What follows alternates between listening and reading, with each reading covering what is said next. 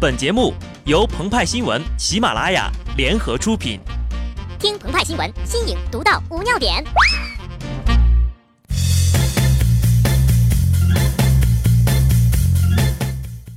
本文章转自澎湃新闻《澎湃联播，听众朋友们，大家好，我是机智的小布。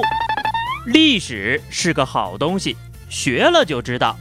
有的流行呀，一闪而过；而有的东西经得住时间的考验。时刻矗立在潮流的浪尖，摆拍这一从摄影技术诞生起就大放光彩的摄影技巧，随着 PS 技术的越发强大，也遭遇过与纸质图书相似的命运，面临淘汰。然而，人民群众的眼睛是雪亮的，既能从照片背后的扭曲发现网红整容脸的真相，也能从领导视察时脚下的影子分辨出毫无 PS 痕迹、原汁原味的体验。让摆拍重回巅峰，毕竟呀，起码有图有真相了。拍前拍后发生了什么？无图无真相。摆拍如此重要，要从娃娃抓起。在这一点上呢，吉林省吉林市创世纪小博士现代幼儿园的老师们就让园里的孩子们走在了时代的前列，摆拍了一段孩子们围坐在一起，准备开吃桌前的水果糖果的视频。在老师的帮助下呀，小 B 班的同学们在开始义务教育之前，其情商已经踏上远高于同龄人的起点。他们能够忍住不吃，面对摆在面前的食物，连鹏鹏和派派也自叹不如呀，立刻跟熊孩子划清了界限。其次，他们在得到食物之后，还能眼看着食物被收走，更是达到了中产阶级推崇的断舍离。当然了，最重要的还是积累了摆拍经验值。为完成小学、中学、大学和进入社会时必要的各项摆拍任务，打下了坚实的基础。然而，家长们并不能体会老师的良苦用心，将老师体罚幼儿的行为一并举报。他们并不明白，老师让孩子们摆拍，除了怕麻烦、节省，其实呀，还有其他原因呢。摆拍如此多娇，令无数摄影师竞折腰。同样一套基础款太祖长拳，就没有人能像萧峰使的那般虎虎生风。可见呢，技巧越是简单普及，越能看出使用者的真实水平。摆拍亦然。前不久呀，泰国网友发布了一组日本学生在机场候机时看书的照片，国内媒体报道之后呀，引发了网友们的一片激赞。可没过几天，另一个报道当中。十几名中国小学生参加日本的夏令营交流活动，同样在机场排队等候的时候，都拿出了书，安静的阅读，换来的却是网友的一片吐槽。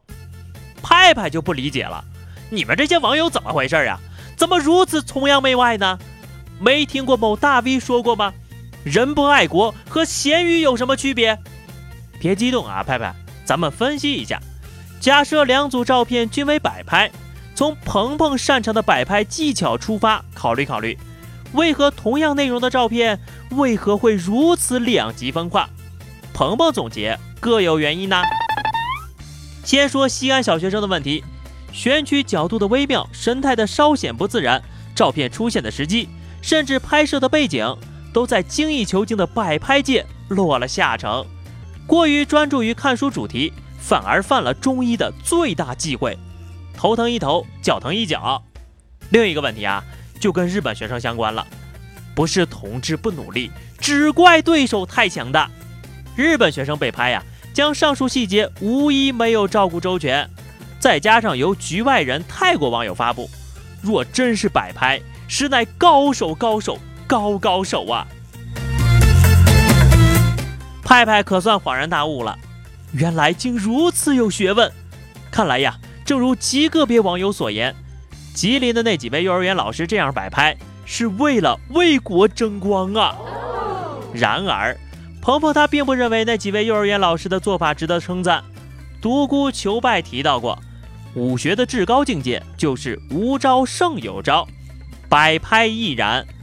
当一个拍字加上了摆，几乎呀就等于在施展绝招之前，先大吼出其狂炫酷拽长的念不完的名字。